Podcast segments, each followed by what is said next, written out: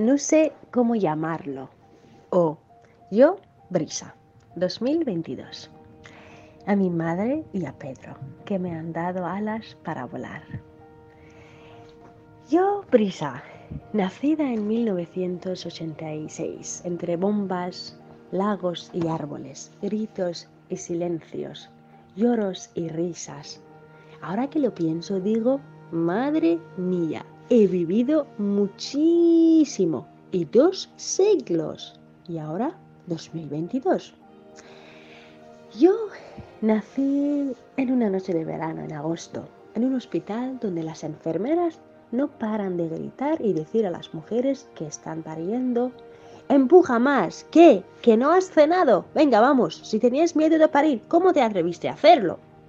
Esto lo estaba escuchando mi querida madre cuando la decían que era muy joven para tener un bebé. Ella se casó con su primo, mi padre, y tenía solo 14 añitos. Su cuerpo no estaba aún bien formado. Mi padre tenía 26 años. Allí en Kurdistán, el padre decide con quién tiene que casarse su hija. Así que mi madre, sin tener opciones, se sentó en una silla para firmar sus papeles de matrimonio en la casa de sus padres, teniendo a mi padre y a sus tíos alrededor. Ella me decía después que al principio, cuando se casó con mi padre, estaba enamorada de él, pero las cosas fueron cambiando y un buen día, cuando mi madre había hecho la comida y esperaba a que viniera mi padre, como había tardado mucho, decidió llevar la comida a su trabajo. Como un buen hombre que le llaman otros mozos kurdos, mi padre la dio un golpeazo en la cara al verla a ella y la dijo que nunca jamás volviera a repetir esto. Allí fue donde el amor para mi madre ya se murió. Esto me dijo después. ¿Dónde estábamos? Ah, en el hospital, en el casi centro de la ciudad, no como algunos lugares que tienes que ir hasta las afueras para llegar a un centro de salud. Mi madre esta noche había cumplido 16 años, 4 meses y unas horas que ahora no me acuerdo, perdonad. Estaba llorando y empujando todo el rato. Decía, ya Allah, ayúdame por favor, no puedo, ya no puedo más. Hombre, me preguntas cómo sé yo esto. Pues claro, porque ahí estaba dentro escuchando todo y quería venir pronto para que no la molestiera a mi pobre madre que ni siquiera tenía más lágrimas para llorar de dolor. Ya vine. Tenía 750 gramos. Dijeron a mi madre no te acerques tanto, que en unas horas va a morir la hija. Así que para no acostumbrarte a la niña, déjala en su caja de cristal en la habitación a ver hasta cuándo aguanta. Así que mandaron a mi madre al día siguiente a casa y yo, pues en la caja de cristal con muchas máquinas. Pero les veía a mi padre y a mi madre que venían todos los días a verme y me veían desde la ventana de la habitación y mi madre lloraba y lloraba sin parar. Yo resistí así dos meses y los médicos dijeron que esta niña es una sobreviviente. Sacadla de aquí, que solo Dios sabrá cuándo terminará.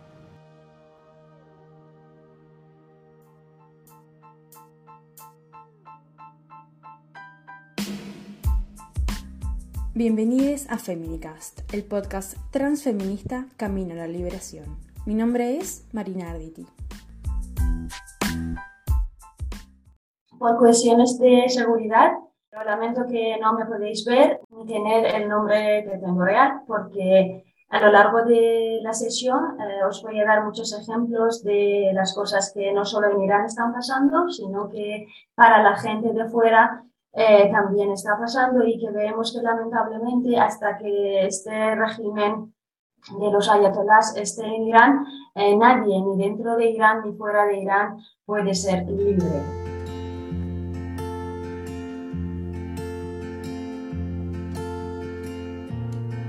Todas estas revueltas han empezado, han empezado el 16 de septiembre tras la muerte de una chica kurda de 22 años de una ciudad que se llama Saqqez en la región de Kurdistán iraní.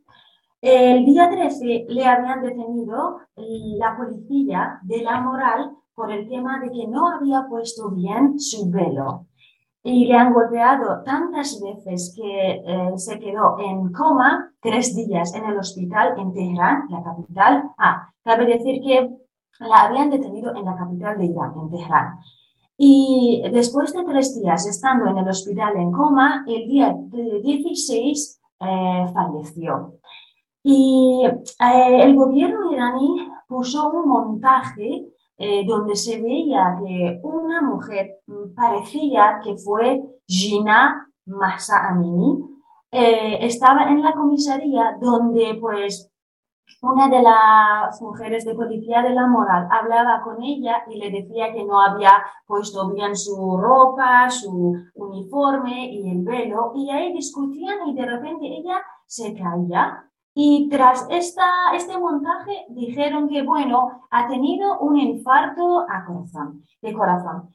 Y eso fue ya cuando sacó mucha rabia de la gente kurda, porque primero de todo, hay unas, unas normas para las mujeres iraníes a partir de, de la revolución islámica eh, en Irán. A partir de 1979, las mujeres iraníes tenían que poner, y hoy en día también, eh, tienen que poner hijab obligatorio, no pueden cantar en público, ni recitar poesía, ni montar la bici y muchas otras cosas que limita a las mujeres por ser libres. Pero además de esto, una eh, mujer de la parte de Kurdistán eh, también sufre otros temas, tres partes sería por ser mujer, que todas las otras mujeres también en Irán lo están sufriendo, pero por ser eh, perteneciendo a un grupo étnico que somos kurdos, y también por ser un grupo étnico religioso, por ser suníes, porque la mayoría de la gente en Irán son chiitas y nosotros somos sunitas. Así que cuando se montaron esto de que, bueno, se, se falleció por un infarto de corazón, ya todo el mundo estuvieron muy rabiadas porque decían que esto no es verdad. Primero de todo, había mucha gente que el gobierno de Irán, la gente persa, las mujeres, decía que no han puesto bien su velo, pues firmaban un papel o unos minutos o algunos días les llevaban a la cárcel. Pero matando, asesinando a una chica kurda que no en muchas de las noticias sale que fue kurda, fue algo más político que religioso, porque podemos decir que 50% fue por las limitaciones que una mujer sufre en Irán que tenía que poner el velo bien, pero otro, otro 50% fue por ser kurda. Y eso, el día 16 que se falleció, en, en su funeral, su familia estuvieron en el cementerio y su hermana mayor empezó a, a cortar su pelo como una cuestión de, loto, como que también eh, el pelo en nuestra eh, sociedad y en nuestra cultura, en la cultura kurda, es el significado de la pureza. Por tanto, como fue inocente y le han asesinado el régimen de Irán, pues su hermana demostraba su sufrimiento en este caso. Por eso vemos que después en muchos países, en, el mismo Irán, han, salido muchas mujeres y cortaron sus pelos para apoyar a, su... Entonces, por un lado tenemos la cuestión eh, de que las personas kurdas tienen una opresión especial dentro de Irán. Y por otro lado, te quiero eh, preguntar sobre la situación de las mujeres. ¿Las mujeres están permitidas de trabajar, de ir a la universidad? Por supuesto, tenemos que saber que Irán no es un país árabe, que lamentablemente mucha gente lo confunde con los países árabes. La única cosa que tiene en común es la religión que, es Islam, y también las leyes islámicas. Pero Irán y Afganistán son los dos únicos países que el hijab es obligatorio. Azerbaiyán es un país árabe, en el mismo Saudi Arabia son países árabes, pero hijab no es obligatorio. Por tanto, Irán jamás había tenido problemas, las mujeres iraníes nunca han tenido problemas, ni para estudiar, ni para conducir, ni para trabajar, desde siempre, desde antes de la Revolución Islámica, desde antes de la Revolución Islámica, que tuvimos una monarquía y después de la revolución de 79 siempre las mujeres estuvieron libres de estudiar, conducir y y trabajar. De hecho, cabe decir que el Parlamento de Irán es el Parlamento que tiene más mujeres en, su, en su puesto que otros países árabes, 60%, y 65% de las mujeres son estudiantes. El día 17, todas esas revueltas empezaron por Sanandaj, la capital de Kurdistán iraní, donde por primera vez la gente que salió en las calles estaba gritando tres palabras, estaba gritando tres palabras que son tres palabras en origen kurdo que por primera vez hace 40 años en el sur de Turquía eh, lo han cantado en el noroeste de, Kurdistán que está en Turquía y también en el noroeste de Siria en una región que se llama Rojava. Pues primero hemos escuchado esas tres palabras, Jen, Jian Azadi, mujer, vida, libertad.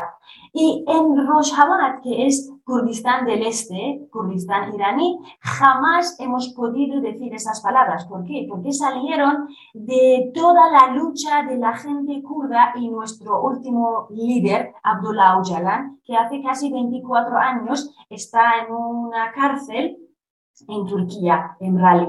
Eh, está en una isla que se llama Emrali. Y pues esas tres palabras, solo decirlo en, en Irán, para la gente kurda, tiene pena de muerte. Por tanto, como han asesinado la chica kurda y han montado todo este montaje y todas esas mentiras de que fue por esto, fue por otro, y no dijeron la verdad, pues la gente se quedó con mucha rabia y salieron y cantaban estas tres palabras y al mismo tiempo lo han escrito en la lengua persa, que es la lengua oficial del país, de Irán, para que otras ciudades sepan la lema que la gente kurda está cantando. Por tanto, día 17, todas estas revueltas empezaron por Kurdistán iraní, Sanandaj, llegaron a otras ciudades kurdas y en tres días llegaron a la capital de Irán. En Teherán ya empezaron.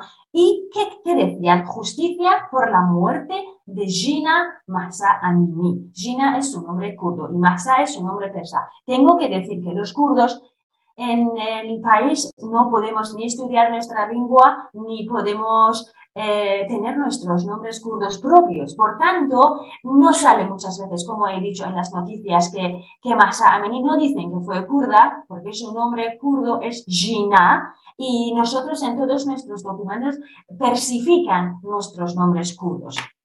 Y ahora vemos que esas revueltas tienen algo único. Eh, tuvimos muchas otras revueltas desde 2016 por el tema de no hijab eh, no al hijab obligatorio. Todo esto eh, tenemos que hablarlo porque tiene una, origen y tenemos que saber de dónde empezó y hasta dónde llegó y por qué estas mujeres hoy en Irán están gritando que no quieren el hijab obligatorio. No dicen que estamos contra el hijab, no, dicen que al hijab obligatorio. Si mi madre quiere ponerlo, que lo ponga, pero si yo no quiero, quiero tener la decisión propia y quiero que pueda decidir que sí quiero ponerlo o no. Porque las mujeres dicen que antes de la Revolución Islámica eh, la monarquía decía las mujeres no tienen que tener el hijab, el hijab porque querían occidentalizar el país. Y después de esto, Khomeini viene y con las leyes islámicas dice que el hijab es obligatorio. Por tanto, las mujeres jamás han podido decidir. Por eso ahora tenemos la cuestión de poder decidir poner el hijab o no. Me parece súper importante que aclares esto porque muchas veces de los movimientos feministas más blanqueados, podríamos decir, hay una cuestión como hijab sí, hijab no, como si fuese algo tan simple, cuando en realidad el reclamo es por la decisión de, la, de las mujeres, ¿no? De decidir si quiero o no quiero. Y por otro lado, me parece muy importante esto que hablabas sobre eh, la frase Jin Jiyan Asadi, mujer, vida y libertad. O sea que esta frase, si, entiendo bien, es algo que se está usando en todo el país y, que, y que es como una revuelta, un estadio social que utiliza mujer en, primero de todo. Es decir, que es una, podría decirse que es una revuelta, un estadio social con tintes feministas. Claro, porque Jen y Jian en kurdo tienen la misma etimología.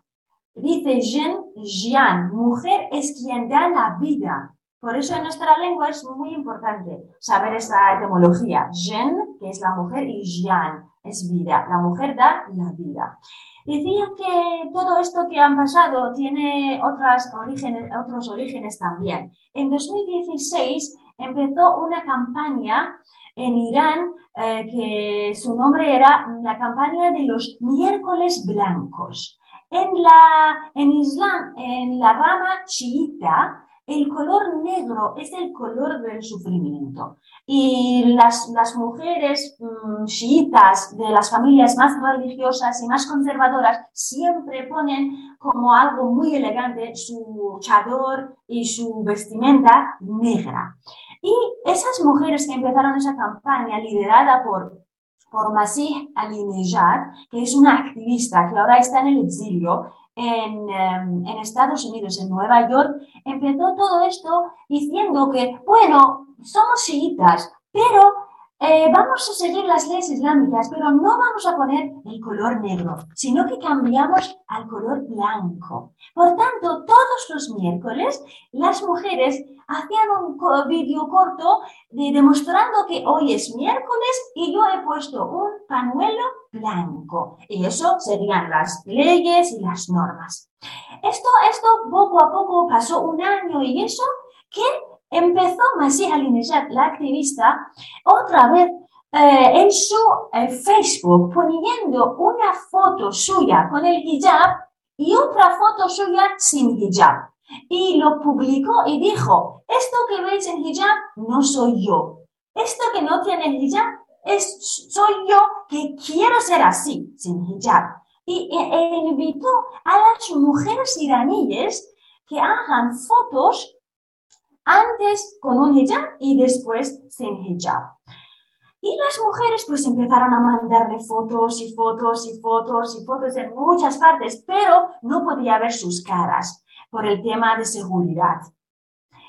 Y en mm, diciembre, 27 de diciembre de 2017, ahí fue cuando una mujer iraní en la capital de Irán, en Teherán, en la calle de Inquilab, Revolución, estuvo encima de una caja de electricidad, quitó su pañuelo durante tres horas, lo puso encima de un palo y el pañuelo era blanco, como que yo quiero paz, pero también estoy luchando en este feminismo, en este movimiento feminista silenciosa y sin violenta, no era violento el movimiento, y decía que yo quiero decidir. Estuvo ahí tres horas sin hablar con nadie, sin pañuelo. Y eso la gente pasaba, le insultaban, otras decían, bravo, qué valiente esto, y otro tenía 30, 31 años, con un bebé de 6 años. Estuvo ahí, después de tres, de tres eh, horas le han detenido y le llevaron a cárcel.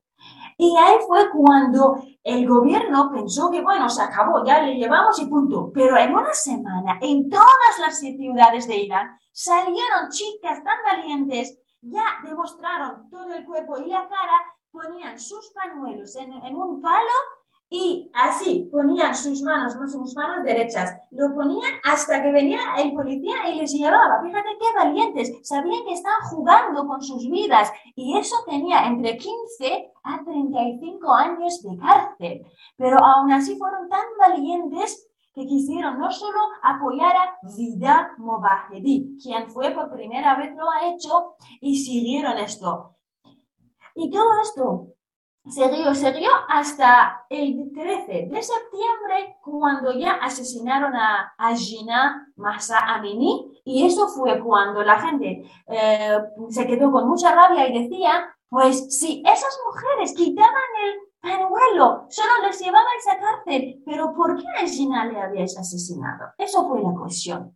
Y ahora vemos que en estas revueltas que empezó desde Kurdistán el 17 de septiembre de este año, vemos que hay, primero de todo, hay una lema, Jinjian Azadi, Mujer, Vida, Libertad. Luego, hay un himno, es una canción de, un eh, cantante iraní persa en Teherán que se llama Shervin y su canción se llama Baraye Azadi, por la libertad. Y luego vemos que, es, como bien dijiste antes, esas revueltas están lideradas por gente, por mujeres y por gente joven y por estudiantes. Y si al principio salieron para, para decir justicia por la muerte de Gina Amini, ahora ya están saliendo también mezclando para mezclando otros temas como la pobreza de Irán, como un régimen corrupto y asesino y todo esto para cambiar el régimen y las capas sociales. Y las medidas que ha tomado el país.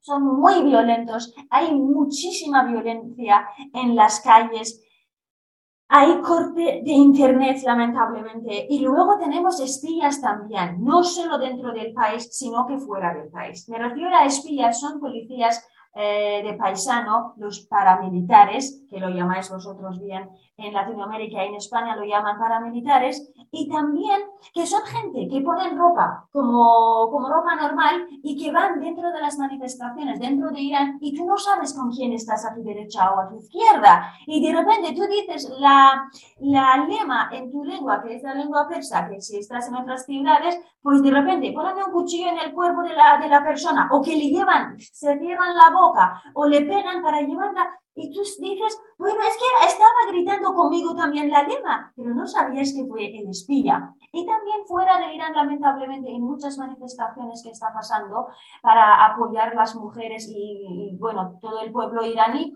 vemos que el, mismo en, en, Holanda, una, una mujer, eh, Nilufar, lamentablemente ahora no me acuerdo su apellido, eh, ella se desnudó en su cuerpo, escribió muchas lemas para apoyar a las mujeres iraníes y como la gente le veía a los estudiantes iraníes, les decía, ah, bueno, pues tal día vamos a tener una manifestación aquí. Si queréis apuntaros, escribidme esto y esto, vuestras direcciones y teléfonos móviles. Y en una semana, más de 200 estudiantes les había dado un listado de sus nombres a la embajada de Irán. Por eso dije al principio que lamentablemente hasta este régimen funcione, no vamos a tener ninguno, ni dentro de país ni fuera libertades. Otro chico que tenía un, un restaurante eh, en Estados Unidos con el nombre de Golfo Pérsico y en una de sus mesas había puesto muchas fotos de las mujeres iraníes que les asesinó el gobierno iraní en estas revueltas. Ha puesto sus fotos así pequeñitas con unas velas y con unas flores dando amor a sus almas había, había, ido el gobierno iraní, había bajado todas las ventanas, se han roto todas las ventanas de su, de su restaurante, todo, todo destrocearon, destropearon todo. Y cuando el siguiente día eh, él empezó a, estar en su sitio y vio que, bueno, nada es igual que la noche anterior, eh, llamó a, a, la, a, la, masa media y todo, vinieron y dijeron, pero ¿qué pasa? Y dijo, bueno, yo sé, esto es una imagen que el gobierno de Irán me está dando si sigo apoyando a las mujeres y a, las personas dentro de Irán. Pero, pero yo sigo igual, porque la gente en Irán sabe por qué está saliendo y, y están jugando y arriesgando sus vidas, pues por tanto yo también por fuera lo hago. Pero hay este miedo por mucha gente. Me parece muy importante esto que decís, ¿no? De cómo internacionalmente también se está escuchando lo que está pasando y es una inspiración. Y por otro lado, vos habías comentado que el movimiento está protagonizado, si bien no son las únicas personas, por personas adolescentes y niñas. Y estaba leyendo un artículo que, que Diana eh, y Carolina Mosquera Vera eh, hicieron, donde ellas hablan sobre esto y comparan, ¿no? Como las revoluciones que han pasado, por ejemplo, en Chile, con, con las secundarias que sacaron el tema de evadir, no pagar otra forma de luchar y que inició una revuelta en Chile, o la revolución de las pibas en Argentina. ¿Pensás que hay puntos conectores entre estos distintos feminismos que empezaron con adolescentes y niñas? Y, y cómo deberíamos empezar a, valorizar ¿no? todas estas cosas que las personas más jóvenes están haciendo y por lo tanto correr nuestro adultocentrismo dentro de, los feminismos. ¿Qué piensas con respecto a eso? Sí, sí, sí, por supuesto, hay, hay muchísima conexión. Y es que la gente joven en Irán los adolescentes entre 13, 14, 15 hasta 17, 18 ven que hay otras realidades que están pasando fuera de Irán y por tanto quieren ser libres como otra gente. Y están cuestionando esto de que ya están hartos, porque si al principio, si volvemos a las primeras, los primeros años de la revolución, vimos que cuando el régimen islámico, República Islámica de Irán, puso el hijab obligatorio, los padres lloraban por sus hijas, porque ellos han tenido un cierto libertad antes de la revolución islámica dentro de Irán y lloraban por lo que estaba pasando por sus hijas, que tenían que poner hijab islámico y que tenían que ataparse, tenían que seguir las leyes y decían, pero ¿cómo se puede vivir así si nosotros no lo hemos vivido? Y gente joven, por tanto, e, esta nueva generación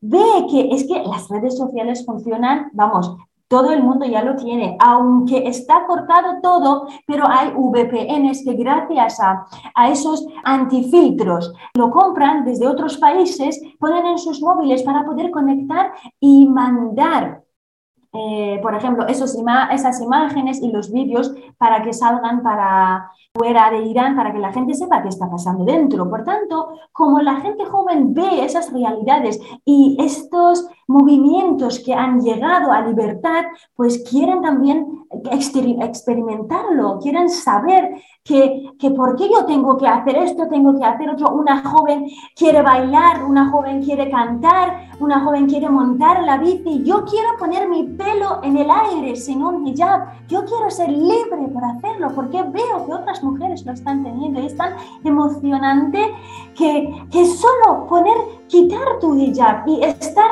encima, imagínate, encima de una montaña o una roca y que el viento venga y que esté dentro de tu pelo, es algo que está prohibido en Irán y es lo que nos da pena de que la gente no puede ser libre.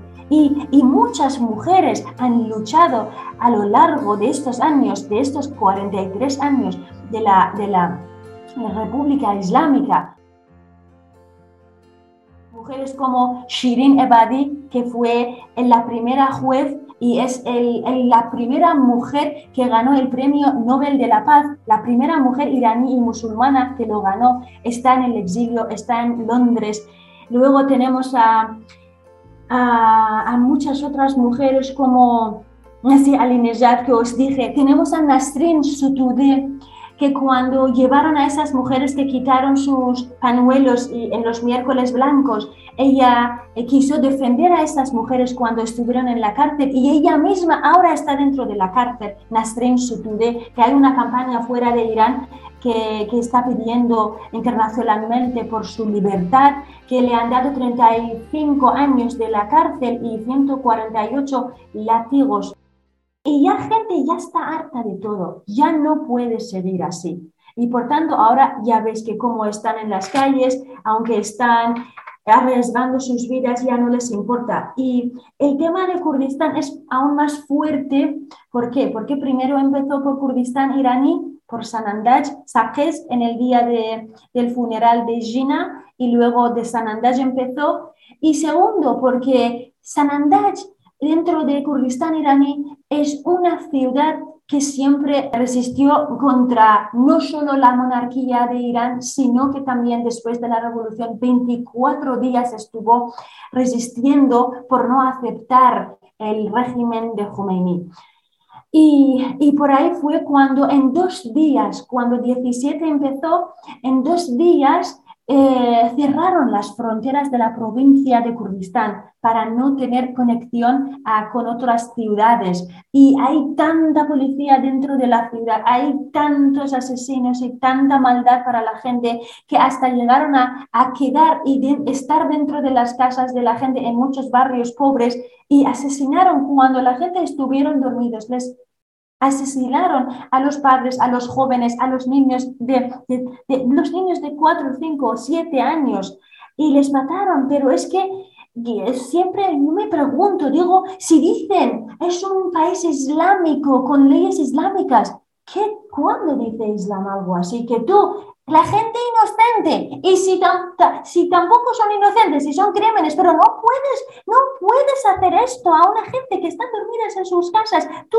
rompes la casa y vas poniendo, poniendo en fuego con, armas, matando a la gente a las cinco y media de la mañana. Es lo que ha pasado en tres barrios en, en Ciudad de San Andrés, en la calle 25, en la calle de Farah y en una parte de Feizabad cuando ya las cárceles y las comisarías no cabe que pongan la gente y están llevando a la gente en los almacenes de comida cerca de la calle de Karamuzi, donde, donde hasta desde la noche hasta la mañana, desde el día que les llevaron a estos almacenes, está escuchando constantemente los gritos de las torturas que les están haciendo. Tengo una carta que nos llegó el día 14 de octubre de una tal Saltaná y dice, 14 de octubre de 2022, a las 12 y 30, yo, Saltaná, sigo viva.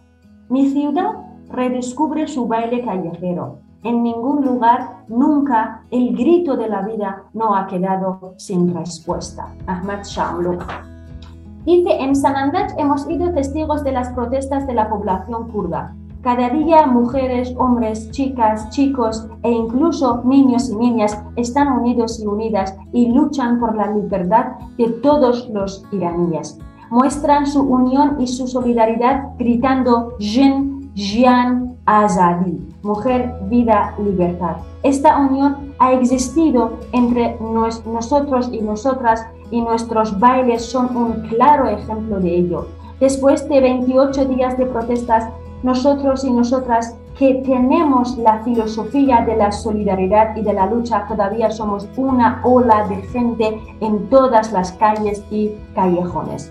Desde los primeros días, el régimen comenzó a lanzar gas y a dispararnos directamente con armas de fuego real. Incluso un niño de siete años no pudo escapar a sus balas y fue asesinado la valiente juventud kurda que ha sido testigo de la represión de la República Islámica sale a las calles con pasión y con lucha. Nosotros, por ser kurdos, estamos acostumbrados a acciones de este tipo. Desde el principio, para tener nuestros derechos básicos, hemos tenido que luchar. Por tanto, esto que estamos viviendo no nos asusta demasiado. Cualquier cosa que hemos querido conseguir no ha sido fácil para nosotros. Nunca hemos tenido derechos civiles, jamás en Irán nos han respetado. Por eso ya conocemos toda esa guerra aquí y no nos asusta. Si en otros lados dicen que está habiendo provocaciones de la policía, nosotros lo hemos vivido desde que éramos pequeños y hemos aprendido a ser fuertes y luchadores. Hemos abierto los, los ojos desde pequeños porque hemos vivido el genocidio en Sanandaj, especialmente el primer año de la Revolución Islámica, algo totalmente ajeno al mundo hemos visto de todo. Dice, estoy muy orgullosa de estos chicos valientes y sin miedo.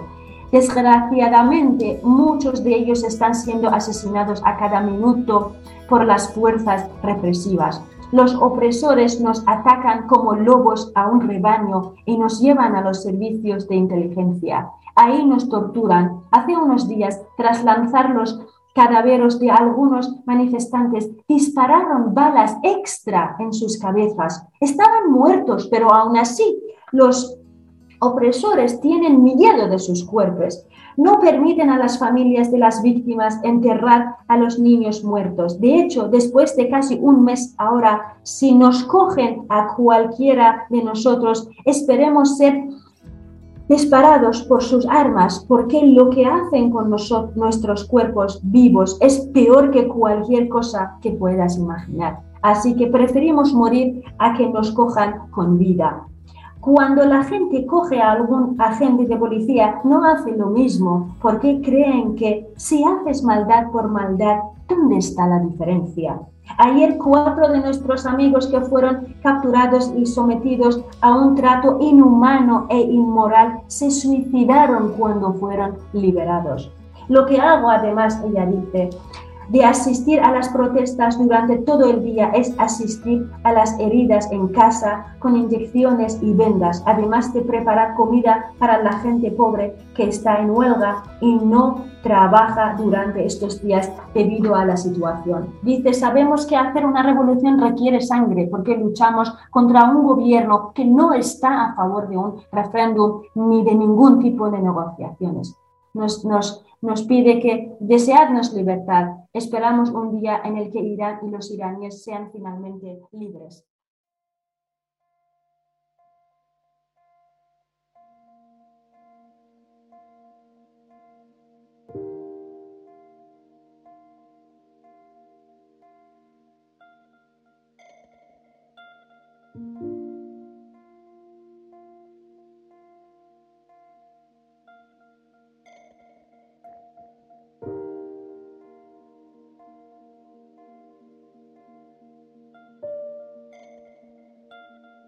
Eh, nos habla que en casa está apoyando a los heridos. ¿Por qué? Porque desde la primera semana de las revueltas en Kurdistán y en Sanandaj, el policía no deja a que los heridos vayan a los hospitales. De hecho, si ven a alguien que está herido, directamente le llevan a la cárcel y últimamente a los almacenes de comida. En las farmacias hay dos, tres policías esperando a que, a que vea alguien que está pidiendo los, las cosas básicas que necesitan para los heridos y no, no les permiten a las farmacias que venden esas cosas. Algo tan inhumano jamás jamás la historia ha visto. Hay muchas otras, pero es que, ¿cómo puede ser esto? Si un gobierno, la gente y su pueblo no quiere que quede, con, con miedo quiere, con tener, poniendo tanto miedo a su gente quiere quedar, pero que, que es que si no es ahora, va a ser otro momento, en otros años, en 10, en 15, en 20, al final tienen que ir. Pero nos da tanta pena y tanta tristeza y también al mismo tiempo rabia de que qué están haciendo con la gente dentro de Irán. No tienen ningún respeto por nada ningún respeto ni para los niños, ni para, ni para, ni para nadie, ni para los, los, mayores, ni nada. El gobierno dice la edad media de los detenidos es de 15 años, es una vergüenza. Los, los niños que han asesinado son menores de edad, es una vergüenza por un gobierno asesino. Es terrible, gracias por contarnos todo esto, me parece súper importante y te quería preguntar cómo las personas de otros lados del mundo, los feminismos de Aviala, cómo podemos hacer para apoyar a la distancia a, lo que está, a las personas que están luchando eh, en, en, Irán. Visibilizar, visibilizar, visibilizar y hablarlo. Eh, dentro de Irán, los canales que están bueno, demostrando muchas cosas fuera es que no dicen la verdad, claro, porque todavía están allí y no quieren demostrar de que la gente de fuera está apoyando tanto, pero es que las redes sociales funcionan muy bien y llegan las noticias para la gente dentro de Irán también.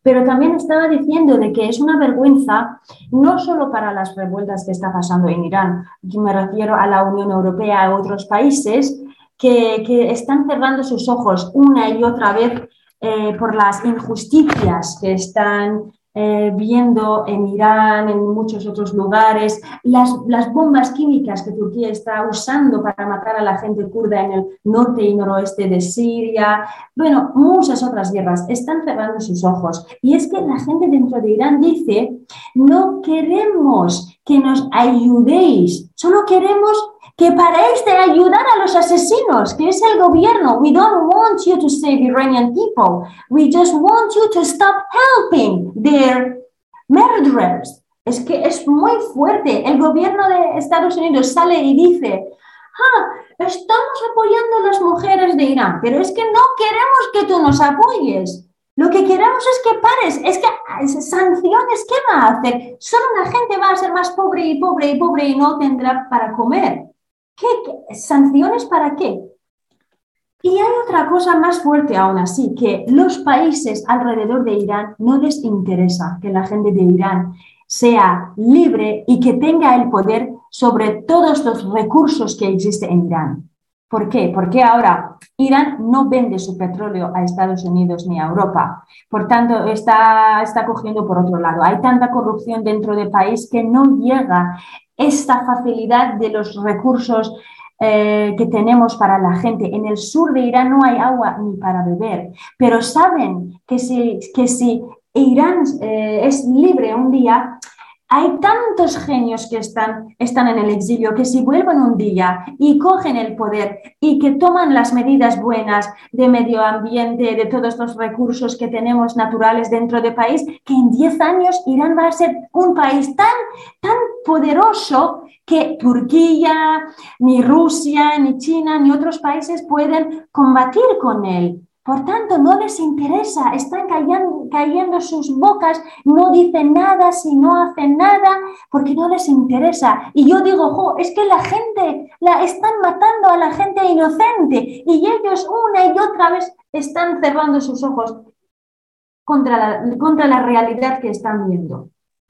¿Vos pensás que después de esto, qué, puede pasar para vos después de, de todo esto que está pasando allá? ¿Para dentro de Irán o fuera? Dentro y, fuera también. Estamos viendo que hay muchos reflejos de, las manifestaciones en, otros países como Afganistán, que las mujeres valientes de Afganistán han salido eh, frente a la embajada iraní en Kabul y estaban, mm, estaban tirando eh, piedras a la puerta grande de la embajada pidiendo justicia por la muerte de, Gina y de muchas otras jóvenes que han venido eh, después. Pero no solo esto, son tan valientes que también están luchando ya por sus derechos para estudiar, porque ven que, que otras mujeres están saliendo, están pidiendo sus derechos básicos y ellas también ven este reflejo y tan valientemente están saliendo, aunque saben que el régimen de Talibán es que les da igual matar a una persona que una mosca y les mata una y otra vez más, pero son tan valientes que están saliendo. Qué hermoso escuchar esto, ¿no? De que es una inspiración y para otros países también. Yo tengo una amiga que ella es de Irán y que ahora está viviendo acá en Holanda y me, me decía el otro día que, que ella siente que su vida nunca va a ser la misma después de todo lo que está pasando. Pase lo que pase, Llevamos 34, 35 días de esa libertad para las mujeres que están quitando sus pañuelos en la calle, bailando y quemándolo. Y ya os dije que no es solo la cohesión del velo ahora, es la cohesión de la libertad de las mujeres. Y esto jamás se puede borrar en la historia de Irán pase lo que pase, estos 35, 34, 5 días, la gente ya ha respirado esa libertad por sí mismo cuando está manifestando en las calles y por tanto nadie, nadie, nadie les puede quitar esto. Jamás se podrá borrar ni olvidar ni vamos, es que no, no, no va a ser igual nunca, porque es la primera vez que esto pasa en Irán, liderada esas luchas por las mujeres iraníes y kurdas al mismo tiempo.